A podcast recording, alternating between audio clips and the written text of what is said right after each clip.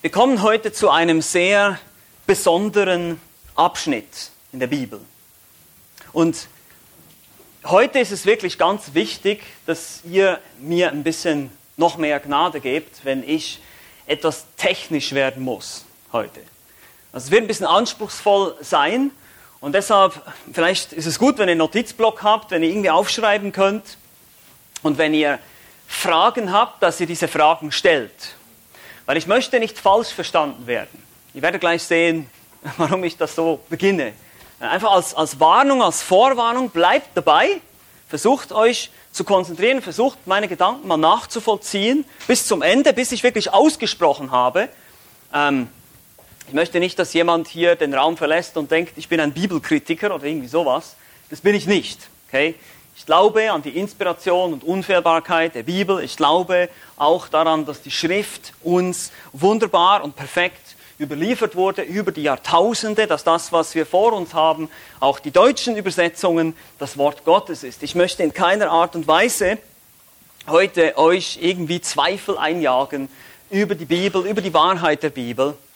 Und trotzdem ist, wie schon gesagt, heute ein besonderer Moment. Eine Situation, die es wirklich, wirklich sehr selten gibt und was ihr sehr selten hier von dieser Kanzel hören werdet. Wir kommen heute zu einem Bibeltext, der eigentlich nicht in der Bibel sein sollte. Ja, das ist einfach mal so platt ausgedrückt, der eigentlich nicht original aus der Feder des Johannes stammt oder stammen kann.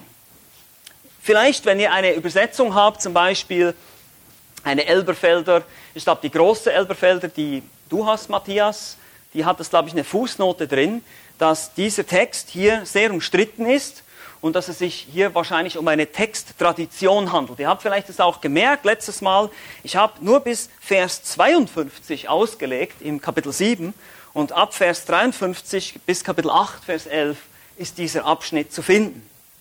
Es ist auch ein bisschen ein Downer für den einen oder anderen von uns, weil das ist eine Geschichte, die wir alle irgendwie kennen, die uns allen präsent ist, Jesus und die Ehebrecherin und vor allem die Aussage, wer ohne Sünde ist, werfe den ersten Stein. Das ist eine Aussage, die man sehr oft hört, sehr oft zitiert wurde schon, leider auch sehr missbraucht wird, das muss man dazu auch sagen, ähm, aber dazu kommen wir heute noch.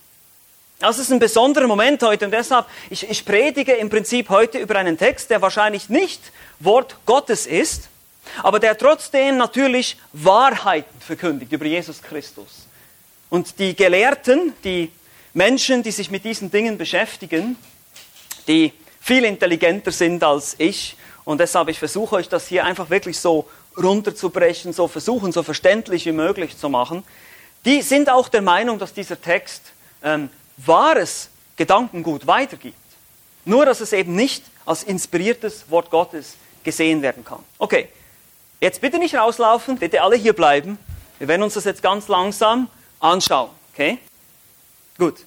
Wir müssen uns heute mal mit etwas beschäftigen, was man unter dem Namen Textkritik kennt. Keine Angst, das ist nicht Bibelkritik, sondern es ist Textkritik. Textkritik ist eine Wissenschaft, die einfach zusammengefasst die Erforschung von gefundenen Manuskripten des Neuen Testaments äh, betreibt mit dem Ziel, den ursprünglichen Text wiederherzustellen. Also es ist eine Textforschung. Diese Menschen, das ist ein ganzes Gremium, das sind ganze viele Wissenschaftler, Archäologen, eben wie gesagt, Leute, die viel mehr und viel intelligenter sind als ich, die beschäftigen sich mit diesen Dingen, die lesen diese Manuskripte, die teilweise eben fast 2000 Jahre alt sind oder 1500 Jahre oder eben manchmal nur 1000 Jahre. Und die beschäftigen sich mit diesen verschiedenen Manuskripten, die man gefunden hat von der Bibel, von dem Neuen Testament und bemühen sich, den originalen Text wiederherzustellen. Warum sage ich das? Nun, wie gesagt, wir müssen verstehen, dass von den Schriften des Neuen Testaments, wir beschäftigen uns jetzt vor allem mit dem Neuen Testament, dass es kein einziges Original gibt, das uns erhalten ist. Also der originale Brief, den Paulus den Korinthern geschrieben hat, oder der, der originale Brief hier, das Johannesevangelium, ist nirgends erhalten. Ja, das, das ist nicht, das ist verloren gegangen. Die, all diese Autographen nennt man die. Das Original Papyrus, auf dem Johannes geschrieben hat, oder das Pergament, das ist nicht mehr da. Aber was wir haben, sind viele, viele, viele, viele gute Kopien, Abschriften. Und wir müssen auch verstehen, dass das Neue Testament ursprünglich in griechischer Sprache geschrieben wurde, also griechisch, altgriechisch, koine-griechisch, die damalige Handelssprache. Und bis zum Jahre 1516 gab es, da kam 1516 kam das erste Neue Testament, das gedruckt war von der Druckerpresse. Und davor wurde 1500 Jahre lang der Text des Neuen Testaments von Hand abgeschrieben, von Hand kopiert, muss man verstehen. 1500 Jahre lang. Und wie bereits gesagt, besitzen wir die Originale zwar nicht, aber es gibt eine Fülle, eine Riesenfülle von Abschriften, von Kopien, die man gefunden hat, ausgegraben hat an verschiedenen Orten, teilweise auch in der Wüste, in trockenem Klima natürlich, vor allem um Israel und Ägypten herum, hat man diese Schriften gefunden. Übrigens auch vom Alten Testament. Manche von euch haben sicher schon von den Qumran-Rollen gehört. Da sind teilweise auch alttestamentliche Schriften ausgegraben worden. Diese Pergamente, diese Manuskripte, diese Papyri, die hat man gefunden und da gibt es ganz, ganz viele davon, Abschriften. Und ich gebe euch jetzt nur mal so ein paar Beispiele hier, einfach, dass ihr euch da so ein bisschen reinversetzen könnt. Ja? Ihr werdet gleich, wie gesagt, ihr werdet gleich noch sehen, warum ich euch das alles sage. Deshalb ist es wichtig, einfach jetzt gut aufzupassen und am Ende werdet ihr sehen, wo es hingeht. Da gibt es zum Beispiel die sogenannten Unzialhandschriften oder auch Majuskeln genannt. Majuskeln, das sind Manuskripte, die in Großbuchstaben geschrieben, also alles Großbuchstaben und keinen Abstand zwischen den Worten. Soll ich das mal vorstellen? Das sind alles nur Buchstaben. Ein Beispiel ist der Codex Sinaiticus, den könnt ihr euch übrigens online anschauen, codexsinaiticus.com, codexsinaiticus.com. Da kann man sich mal so ein Manuskript anschauen. Das sind die ältesten Manuskripte sehr alte, sehr treue oder gehören zu den ältesten Handschriften, die bekannt sind, unter anderem vor allem dieser Codex Sinaiticus, der heißt so, weil man ihn da beim Sinai-Gebirge gefunden hat. Zweitens gibt es dann aber auch Minuskel-Handschriften, das heißt, das sind dann Groß- und Kleinbuchstaben, das ist dann die griechische Schrift, wie man sie auch heute kennt, wie wir sie im heutigen äh, griechischen Neuen Testament drin haben. Die sind aber aus eher späteren Jahrhunderten.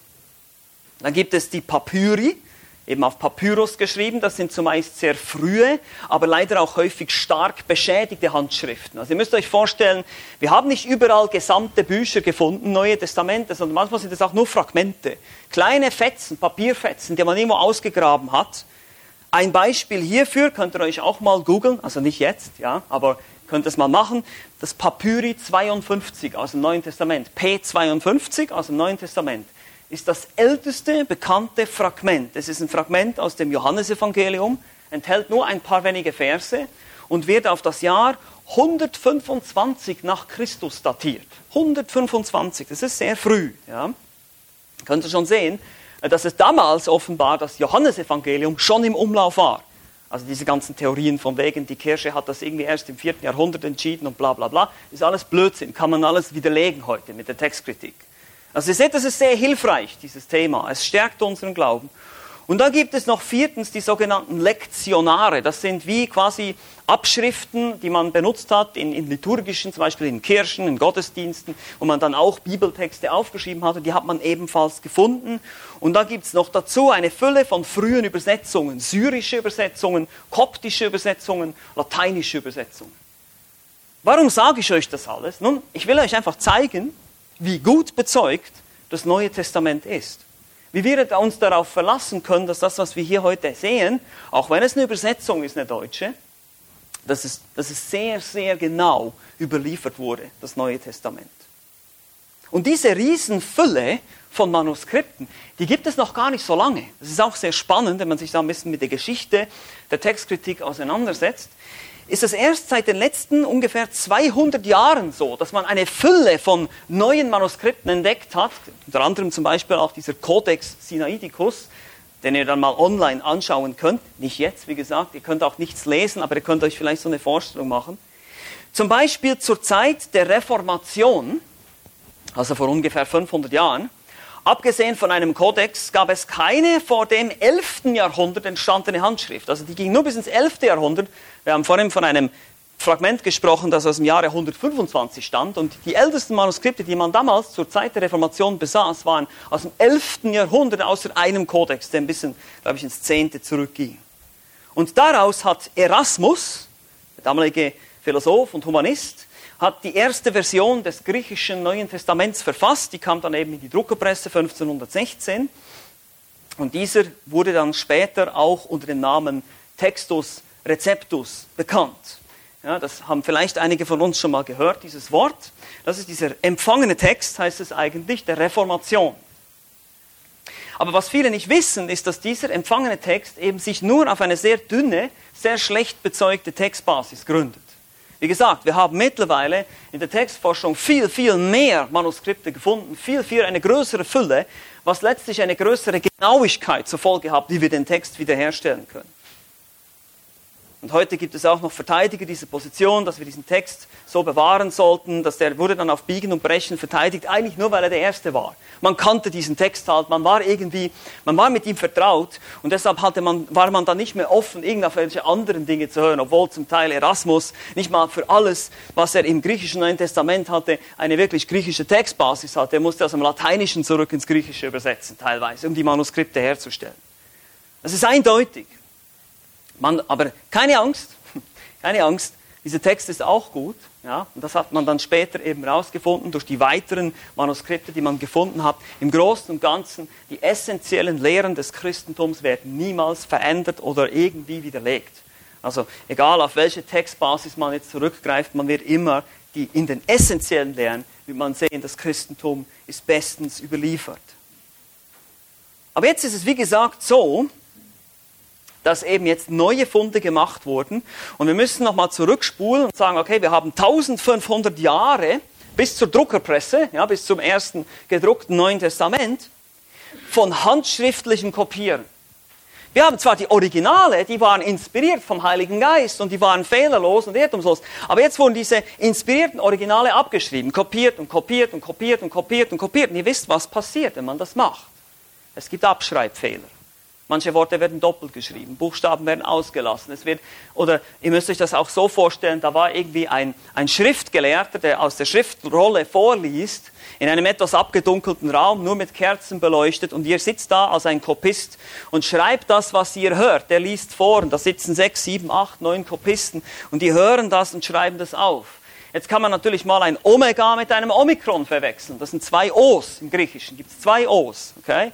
Und so weiter. Also ihr seht schon, wie schnell das passieren konnte, dass man einen Abschreibfehler, unabsichtlich, vieles ist unabsichtlich, manches ist aber teilweise auch absichtlich. Man sieht in gewissen Manuskripten, dass das Wort er plötzlich mit Jesus ersetzt wurde, um es einfach klarer und deutlicher zu machen. Es verändert den Sinn nicht, wenn es heißt, er sprach zu ihm oder Jesus sprach zu ihm. Aber es gibt eine Textvariante nennt man das dann. Einmal in einem Manuskriptfamilie findet man immer das Er und in der anderen findet man das Jesus plötzlich. Ja? Also man merkt dann, da gibt es kleine Veränderungen, da gibt es leichte Abweichungen, die aber in den meisten Fällen nicht essentielle Lehren berühren des Christentums. Okay, also nicht, es gibt nicht eine Veränderung der Bibel und das wurde jetzt, was wir heute haben, ist komplett etwas anderes. Nein, das Gegenteil ist der Fall.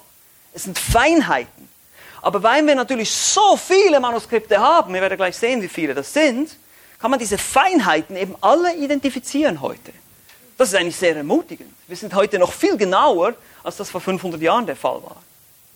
Also Auslassungen, unterschiedliche Schreibweisen. Was machen jetzt die Textkritiker? Wie sieht das jetzt aus? Was machen die genau? Nun, in einem sorgfältigen Prozess werden diese Manuskripte von Textforschern in verschiedene Gruppen sortiert. Man hat äh, Texte gefunden in, in Alexandrien, da gibt es einen byzantinischen Text, es gibt unterschiedliche Orte, wo die gefunden wurden. Und das, da bilden sich Familien und Traditionen, die zum Beispiel einen ähnlichen Stil haben, äh, wo sie ähnliche Dinge bevorzugt haben oder ähnliche Quellen bevorzugt haben. So kann man die so ein bisschen gruppieren und sortieren. Und dann wird einfach ähm, quasi erforscht, okay, was, was könnte wohl der beste Text sein? Und da geht man nach ganz vielen verschiedenen Prinzipien vor, die ich euch jetzt nicht alle erklären kann. Aber Einfach gesagt, ein Beispiel ist, ihr müsst euch vorstellen, ihr sagt zum Beispiel, je älter der Text ist, desto besser muss er sein. Weil je älter zurück wir gehen, desto näher sind wir natürlich am Original, desto weniger Möglichkeiten gab es, den Text irgendwie zu verändern durch kleine Abschreibfehler. Das ist aber nur ein Argument, ja, das ist nicht einzige, nicht alles, was alt ist, ist unbedingt gut. Es gibt auch ältere Texte, die zum Teil völlig verändert wurden. Aber man kann das identifizieren. Die schwerere Lesweise ist oft, oft äh, zu bevorzugen vor der einfacheren. Weil normalerweise, wenn ich als Kopist eine schwierige, zweideutige Aussage habe, ist die Wahrscheinlichkeit größer, dass ich die versuche klarzustellen und nicht umgekehrt. Und so gibt es viele, viele, viele Prinzipien, nach denen diese Textforscher vorgehen und ganz sorgfältig herausarbeiten, welches der Originaltext sein könnte. Nun, wir haben natürlich alle anderen Varianten auch. Wenn ihr mal ein griechisches Neues Testament aufschlagt, könnt ihr euch das mal zeigen. Das ist natürlich, ihr werdet da nicht viel lesen können, aber da seht ihr unten in der unteren Hälfte einen sogenannten Apparatus. Und da sind alle Varianten aufgeführt. Alles, was es irgendwie gibt an Abweichungen. Das heißt, wir haben alles da, man kann alles nachvollziehen. Das wurde nichts irgendwie unterschlagen oder versteckt oder verändert, sodass wir das heute nicht mehr wissen können. Das ist alles aufgeführt und dann zeigt uns das Komitee, sagt uns einfach, okay, deswegen und deswegen und deswegen haben wir uns für die Variante entschieden. Ist das der beste Text?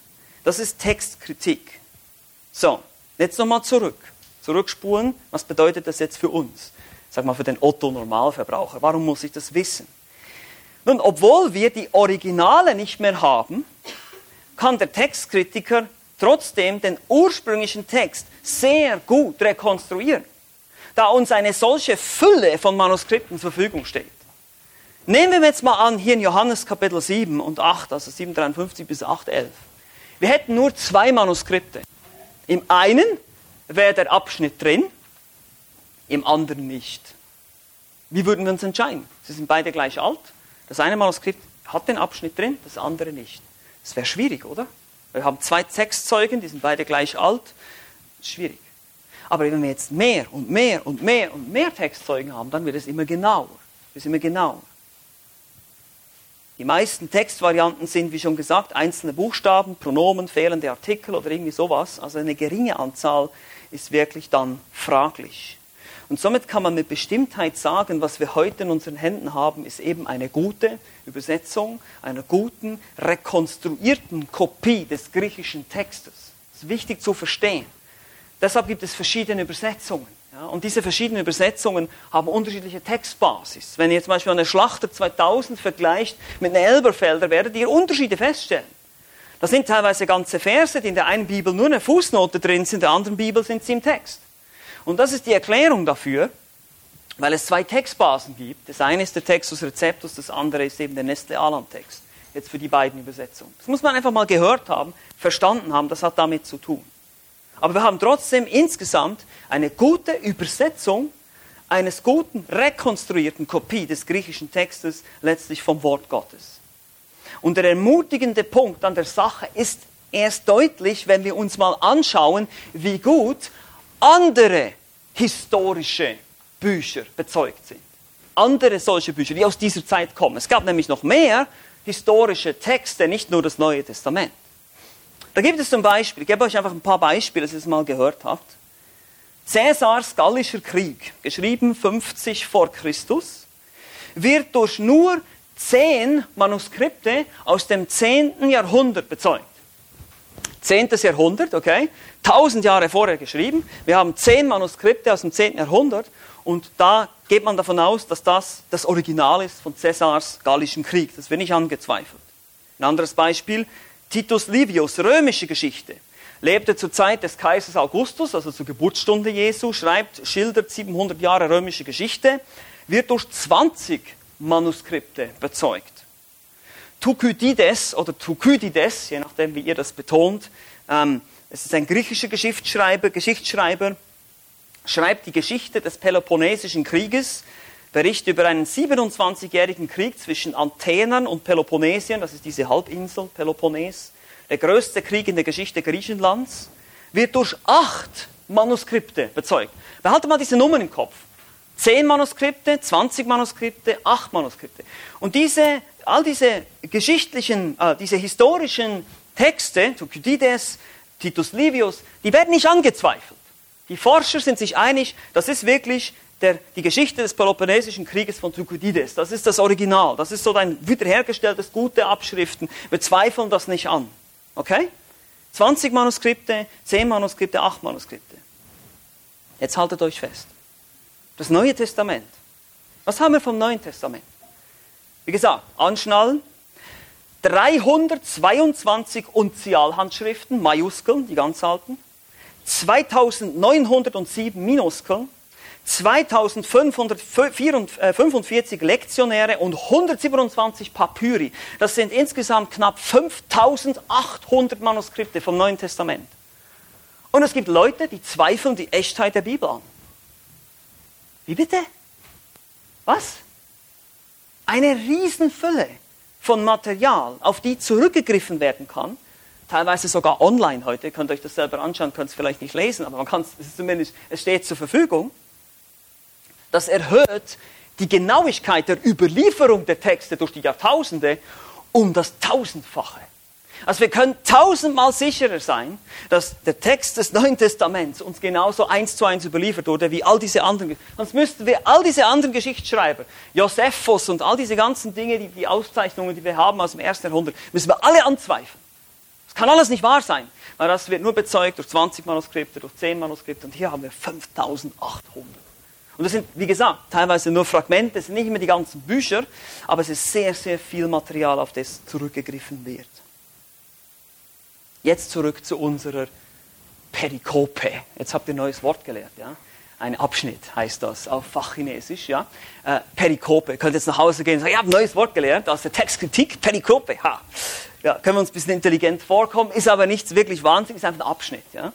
Also dieser Abschnitt hier aus Johannes Kapitel 7 ist einer der sehr wenigen dieser Länge, also großer Länge hier, ein anderes Beispiel ist das Markus-Evangelium, der Schluss, des, das Ende des Markus-Evangeliums, ab Vers 9, glaube ich, die letzten Verse da, Kapitel 16, ist genauso eindeutig eine Texttradition, eine Zufügung, die nicht zur Bibel gehört. Ist das hier, diese, Einf diese Einfügung hier eigentlich, ist eine Texttradition. Das kann man sehr akkurat belegen. Wie gesagt, ich gebe euch hier ganz kurz die Gründe dafür. Wir werden gleich sehen, was wir jetzt damit machen. Ich denke natürlich schon, okay, was machen wir jetzt damit, wenn das jetzt nicht Wort Gottes ist? Äh, da können wir, es ja, können wir es ja streichen aus unserer Bibel. Okay, macht bitte noch nichts, nehmt nicht den Rotstift, okay, ganz ruhig. Gut. Also, es gibt fünf Gründe.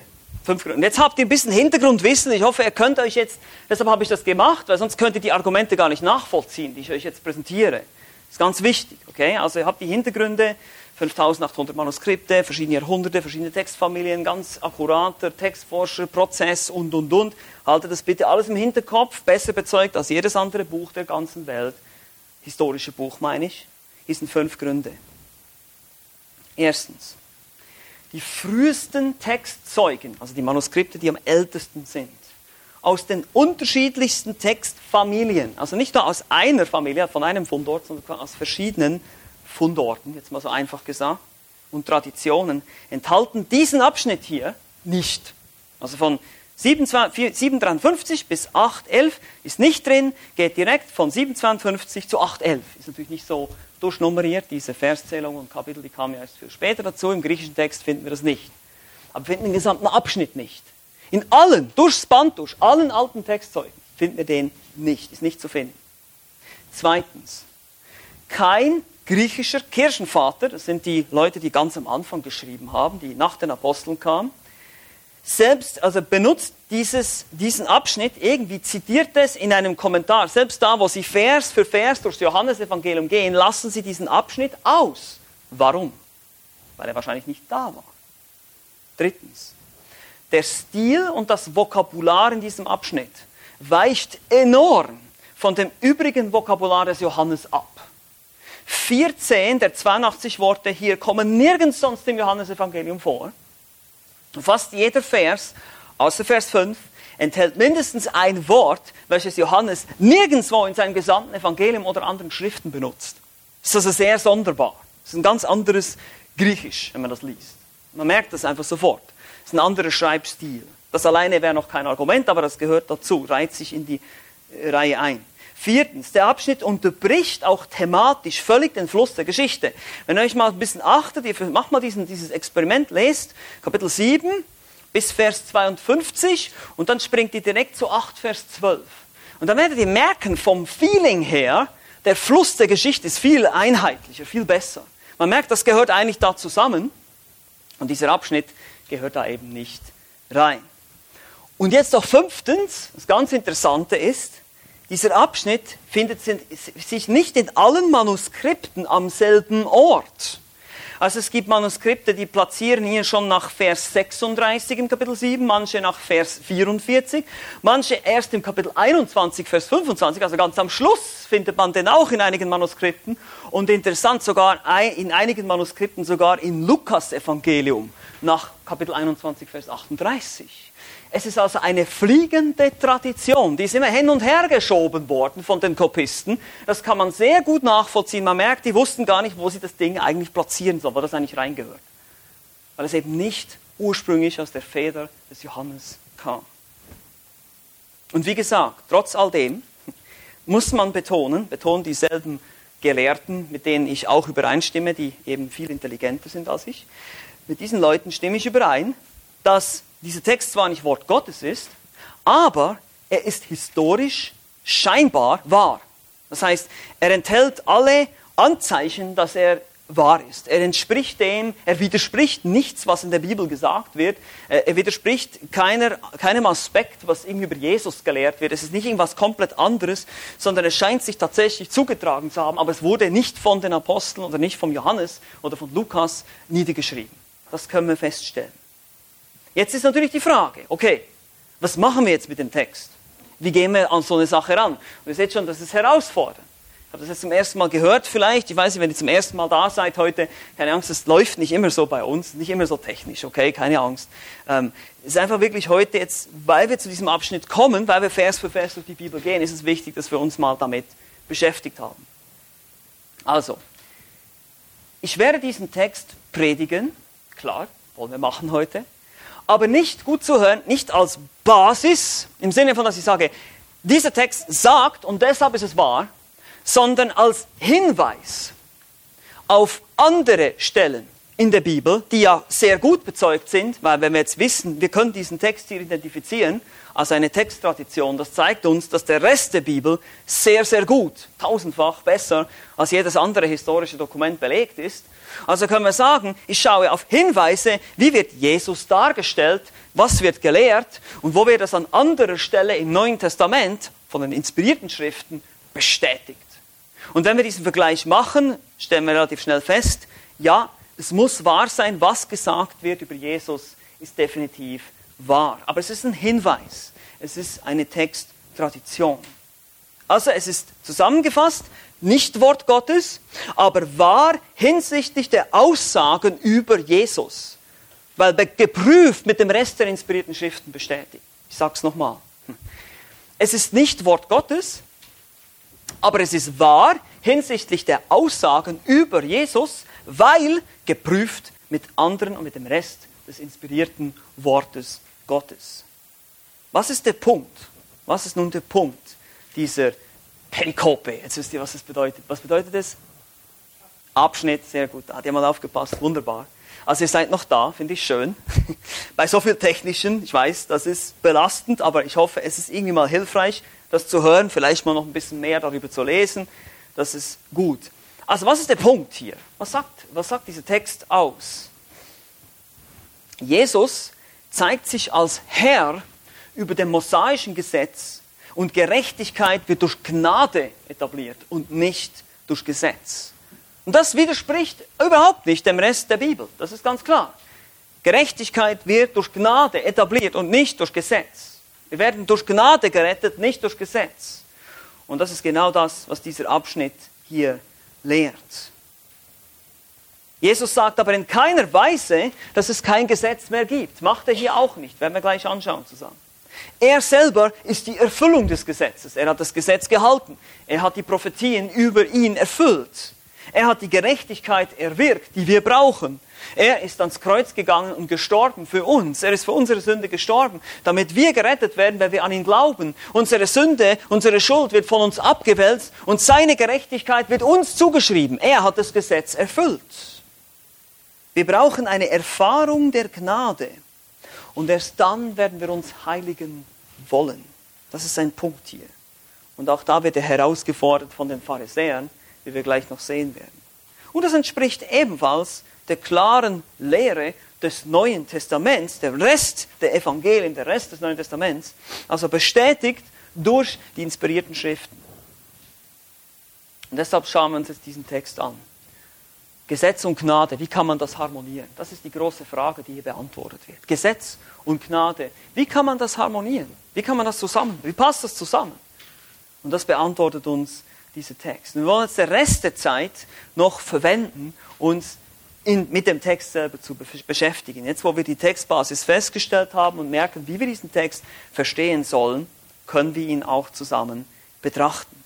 Also lasst uns den Text zusammen lesen hier in Kapitel 7 ab Vers 53 im Johannesevangelium. Wie heißt es? Und so ging jeder in sein Haus. Jesus aber ging an den Ölberg. Und früh am Morgen kam er wieder in den Tempel und alles Volk kam zu ihm. Und er setzte sich und lehrte sie. Da brachten die Schriftgelehrten und Pharisäer eine Frau zu ihm, die beim Ehebruch ergriffen worden war, stellten sie in die Mitte und sprachen zu ihm, Meister, diese Frau ist während der Tat beim Ehebruch ergriffen worden.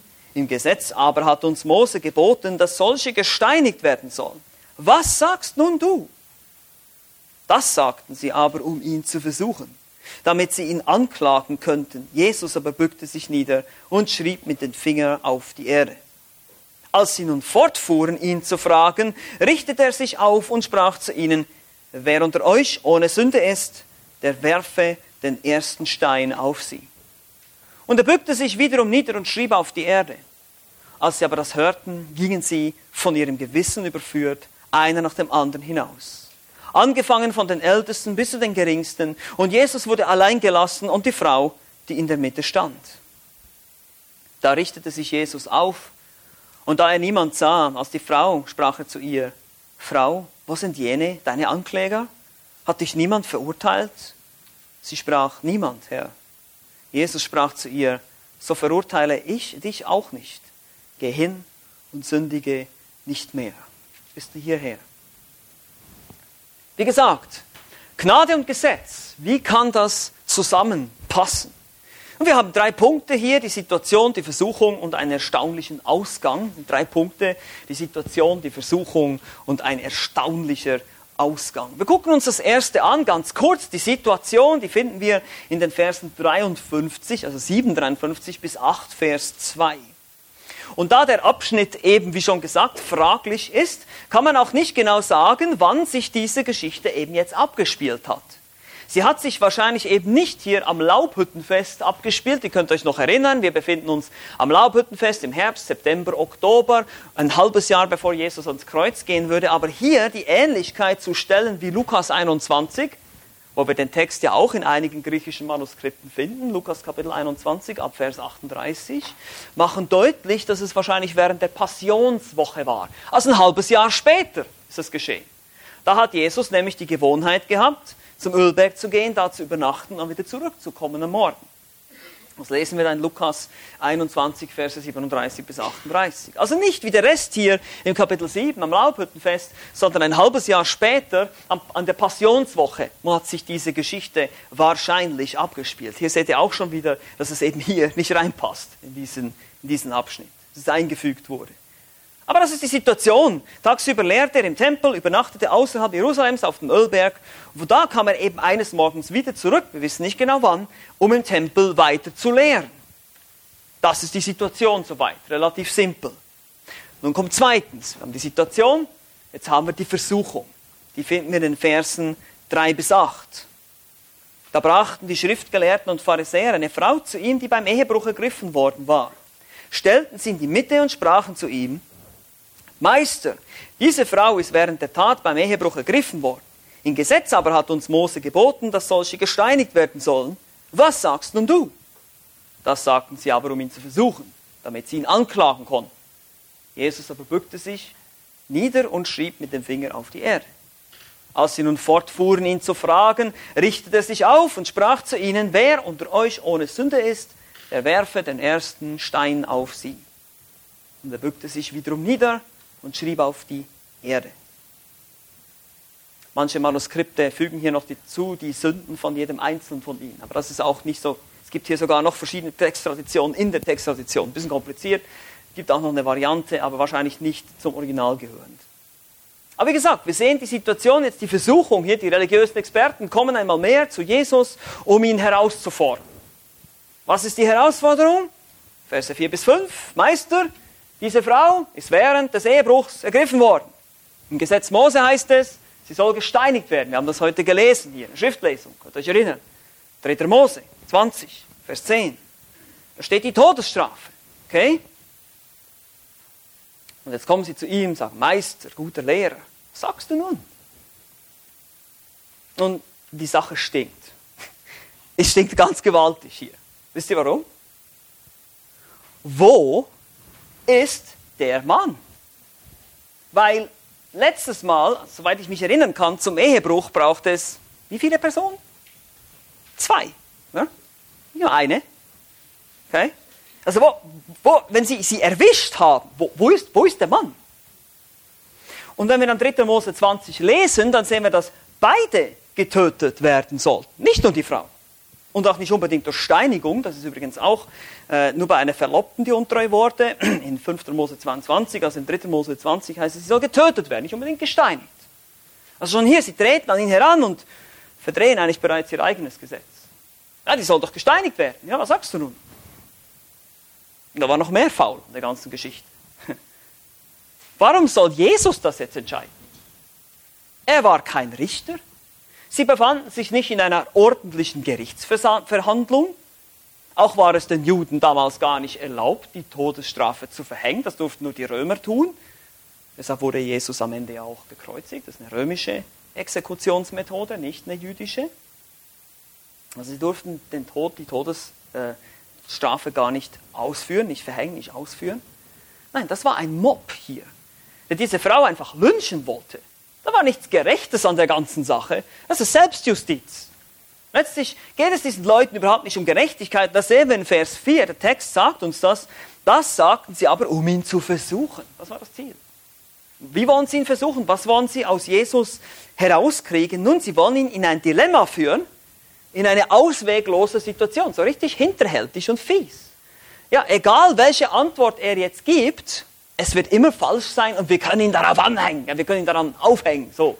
Wir können ihn fertig machen. Wir wollen ihn in seinen Worten fangen, wir wollen ihn fertig. Ihr seht schon diese niederträchtige Gesinnung von den religiösen Menschen, von denen die behaupten, Gott zu lieben. Unglaublich.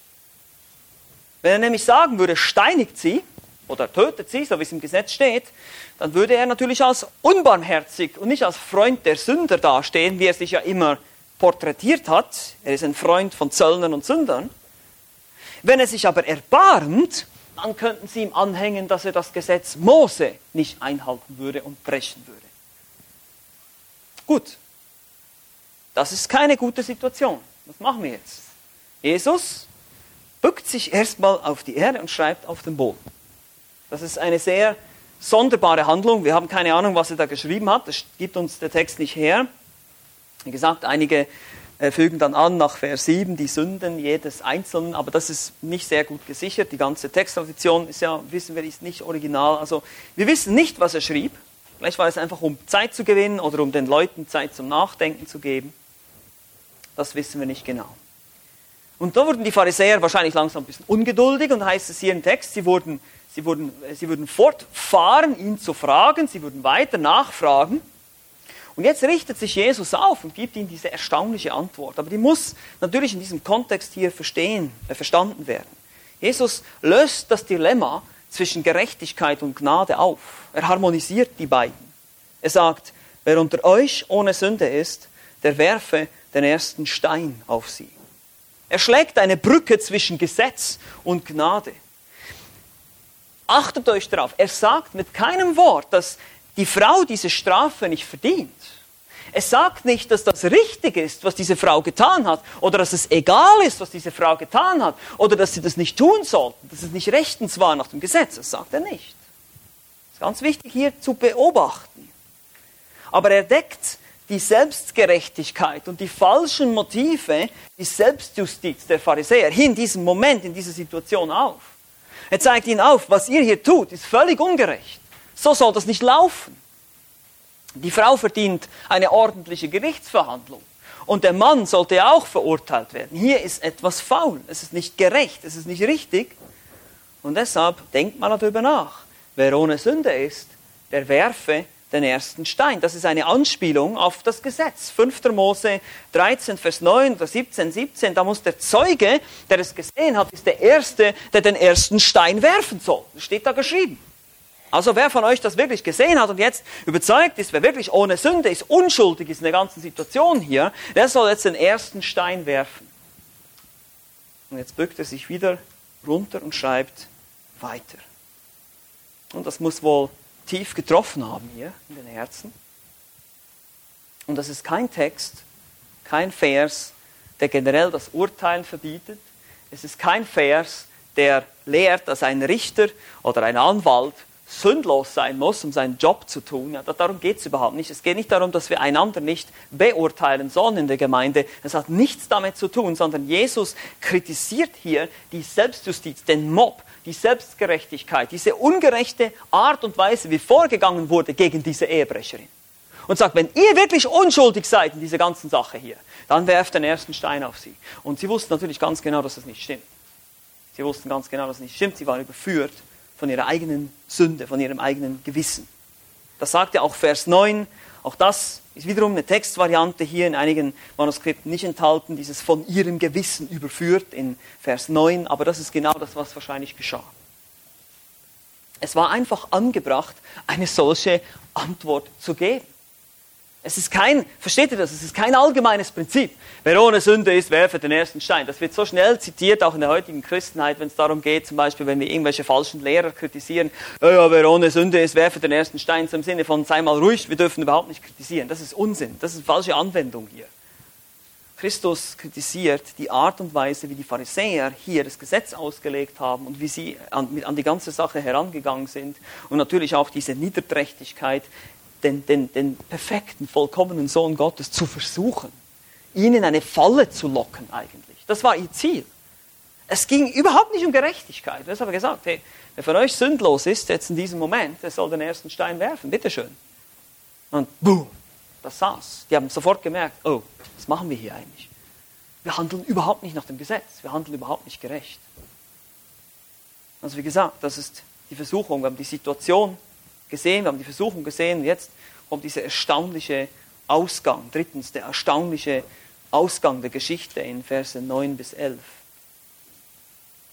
Als sie aber das hörten, gingen sie, wie gesagt, einige Textzeugen von ihrem Gewissen überführt, einer nach dem anderen hinaus, angefangen von den Ältesten bis zu den Geringsten. Und Jesus wurde allein gelassen und die Frau, die in der Mitte stand. Da richtete sich Jesus auf da niemand saß, die Frau, sprach er zu ihr, Frau, wo sind jene, wiederum Textvariante, deine Ankläger, manche sagen nur, wo sind jene? Hat dich niemand verurteilt? Sie sprach, niemand, Herr. Jesus sprach zu ihr, so verurteile ich dich auch nicht, geh hin und sündige nicht mehr. Wir brauchen eine Erfahrung der Gnade, um heilig zu leben. Das ist der Punkt hier. So kommt das Gesetz und die Gnade zusammen. Wir brauchen eine Erfahrung der Gnade. Und diese Erfahrung der Gnade, die macht diese Frau jetzt hier, diese Ehebrecherin. Erstens mal gehen die Ankläger raus. Wir sehen das hier, sie hörten das, waren überführt und gingen raus. Die Ältesten beginnen sogar zuerst und wenn in einer solchen Kultur, einer jüdischen Kultur, die Senioren quasi zuerst äh, den Platz verließen, dann würden die Jüngeren auch folgen. Wenn die schon überführt sind, dann haben wir wohl nichts zu sagen, nichts zu melden. Vielleicht waren die älteren Menschen auch eher mal offen und zu merken, wie viele Sünden sie sich bereits aufgeladen haben in ihrem Leben. Aber was macht Jesus? Er richtet sich auf und es war keiner mehr da. Nur noch die Frau. Und er spricht ihr, wo sind sie? Deine Ankläger. Hat dich niemand verurteilt? Sie sprach niemand. Und dann sagt Jesus, okay, so verurteile ich dich jetzt auch nicht. Und das ist natürlich eine Aussage der Vergebung, der Barmherzigkeit hier. Jesus ist eben ein Freund der Sünder. Das sehen wir hier. Sind wir froh darüber? Ich hoffe, ja. Dass er ein Freund der Sünder ist. Ja, das sehen wir hier. Aber dann ist keine billige Gnade hier. Sag nicht, das ist okay, ist schon gut, kein Problem. mach mal weiter so, ist schon toll, ist eine tolle Frau, richtig gut gemacht. Sagt er nicht. Er sagt, geh hin und was? Sündige nicht mehr. Also er ruft sie zur Buße auf, zur Umkehr, zum Glauben an ihn. Das ist keine billige Gnade, das ist nicht einfach Vergebung im Ausverkauf hier. Ah, ist schon gut, kein Problem, ich verurteile dich auch nicht, also geh, alles gut. Nein, nein, nein. Geh hin und sündige nicht mehr. Aber das ist der Punkt hier. Der Punkt ist, wir brauchen eine Erfahrung der Gnade, bevor wir anfangen, uns zu heiligen, bevor wir Jesus nachfolgen und wirklich sein Gesetz halten wollen. Und vorher, wir können nicht durch das Gesetz halten selber gerecht werden. Das schaffen wir nicht, das kriegen wir nicht hin. Und das ist genau das, was wir hier sehen. Ihr seht dieses, diese Evangeliumswahrheiten, die kommen ganz klar hier raus aus dieser Geschichte. Und deshalb hat uns die frühe Kirche diese Tradition eben auch überliefert. Deshalb haben wir sie hier jetzt im Johannesevangelium drin. Und das ist eine wunderbar ermutigende Texttradition für uns. Und sie entspricht der Wahrheit. Was nehmen wir nun mit als Moral der Geschichte? Jesus zeigt sich als Herr über dem mosaischen Gesetz. Gerechtigkeit wird durch Gnade etabliert, nicht durch Gesetz. Wer Gnade und Vergebung erfährt, der wird nicht mehr sündigen wollen. Oh, wir werden leider noch sündigen, ich weiß das, aber wir wollen nicht mehr. Jesus ist die Erfüllung des Gesetzes. Wer ihn kennt, wer an ihn glaubt, der will nicht mehr weiterleben in Sünde. Der will nicht mehr weitermachen wie vorher. Und diese Frau hier, und ich hoffe, wir können uns damit identifizieren, sie saß da auf der Anklagebank und Jesus sagt, ich verurteile dich nicht, ich, ich vergebe dir, ich lasse dich gehen, aber geh hin und sündige nicht mehr, ändere dein Leben. Und das ist genau das, was das Evangelium ist. Es ist ein Aufruf zur Buße. Es ist ein Aufruf, Buße zu tun, umzukehren von meinem alten Leben und Jesus im Glauben zu ergreifen, der einzige Retter, der für meine Sünden gestorben ist. Und dann in der Heiligung zu leben. Dann eben nicht mehr zu sündigen. Danach zu streben, nach Heiligung zu streben. Und Jesus kritisiert die Heuchelei und die Hinterlist und Parteilichkeit der Pharisäer hier, wie sie an ihn herantreten und ihn versuchen wollen.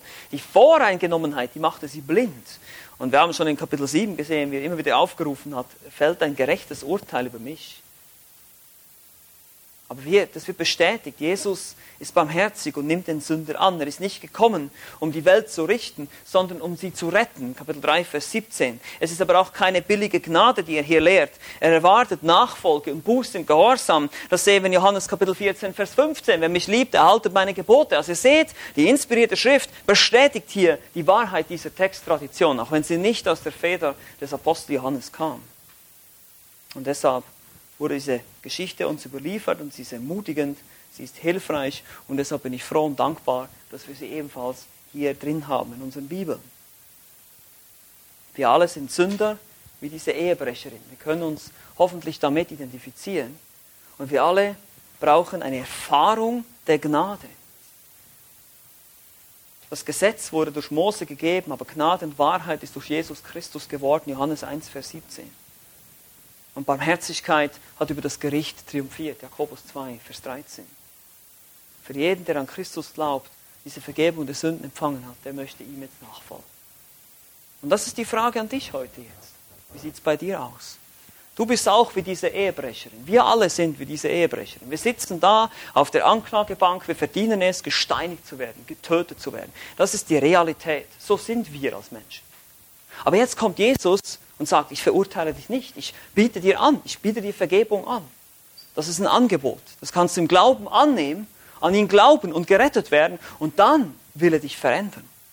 Dann sagt er, geh hin und sündige nicht mehr, sondern folge mir nach. Nimm dein Kreuz auf dich und folge mir nach. Das ist keine billige Gnade, das ist wunderbare Gnade, das ist Veränderung, das ist wahres Leben. Das ist das, was Jesus dir geben möchte. Nicht einfach nur gerettet und Ticket im Himmel und schön ist. Nein, nein, nein. Er möchte dich befreien von der Sünde. Er möchte das wegnehmen von dir, weil es zerstört dich nämlich. Macht dich nur kaputt, macht uns nur kaputt. Und das ist die Gnade, die wahre Gnade, dass er sagt, ich will euch befreien von der Sünde möchte euch immer mehr heiligen. Glaubst du das? Ich hoffe sehr. Und sonst bitte ich dich, dir das wirklich gut zu überlegen und den Herrn Jesus anzunehmen. Amen. Amen. Lass uns noch beten zusammen. Ja, lieber Vater im Himmel, wir danken dir für diesen Tag. Danke für den wunderbaren Abschnitt aus deinem Wort. Danke, dass wir sehen können, wie wir alle in der Position dieser Ehebrecherin sind, wie wir alle dein Gesetz gebrochen haben. Es mag nicht Ehebruch sein, es sind andere Dinge, aber wir haben auf jeden Fall deine Gebote gebrochen, wenn auch vielleicht in unseren Gedanken nur. Aber wir sind schuldig vor dir. Wir können dein Gesetz nicht halten, dadurch unsere eigene Gerechtigkeit aufrichten. Und danke sehen wir auch in diesem Abschnitt die Evangeliumswahrheit, die gute Botschaft der Gnade und Barmherzigkeit über Sünder. Du bist ein Freund der Sünder. Danke dafür. Danke, dass du gekommen bist, um zu suchen, was verloren ist. Dass du nicht gekommen bist, um zu richten bei deinem ersten Mal, sondern um zu retten. Und so bietest du das Heil allen an. Und so bete ich auch für uns alle, dass wir einerseits ermutigt sind und getröstet sind durch diese Tatsache des Heils, das wir haben, im Glauben an dich, aber auf der anderen Seite auch für diejenigen, die dich nicht kennen, dass du dich über sie erbarmst und ihnen die Augen öffnest für dein Heil, das du ihnen anbietest.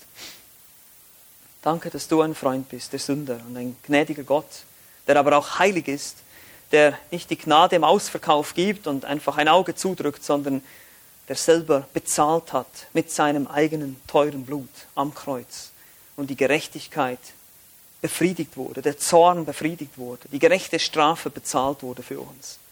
Danke dafür. Und diese Wahrheit durften wir heute einmal mehr sehen, vor unsere Augen gemalt. In Jesu Namen. Amen.